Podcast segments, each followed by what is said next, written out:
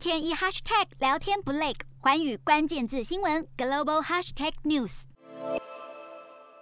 近日，缅甸军政府不顾国际压力，持续坚持自己的立场，拒绝东协特使会见遭到囚禁的前文人政府领袖翁山苏姬，并称特使访问必须以缅甸内部得以稳定为原则。好，缅甸自政变之后，屡屡受到国际施加压力，在上周召开的东协峰会，因为不满缅甸军政府领袖敏昂莱不履行四月敲定的和平协议，而拒绝邀请他。对对此，缅甸军政府副司令索温表示，此举违反了东协不干涉内政的规章。他更声明，和平协议必须要考量到缅甸当前的内部局势。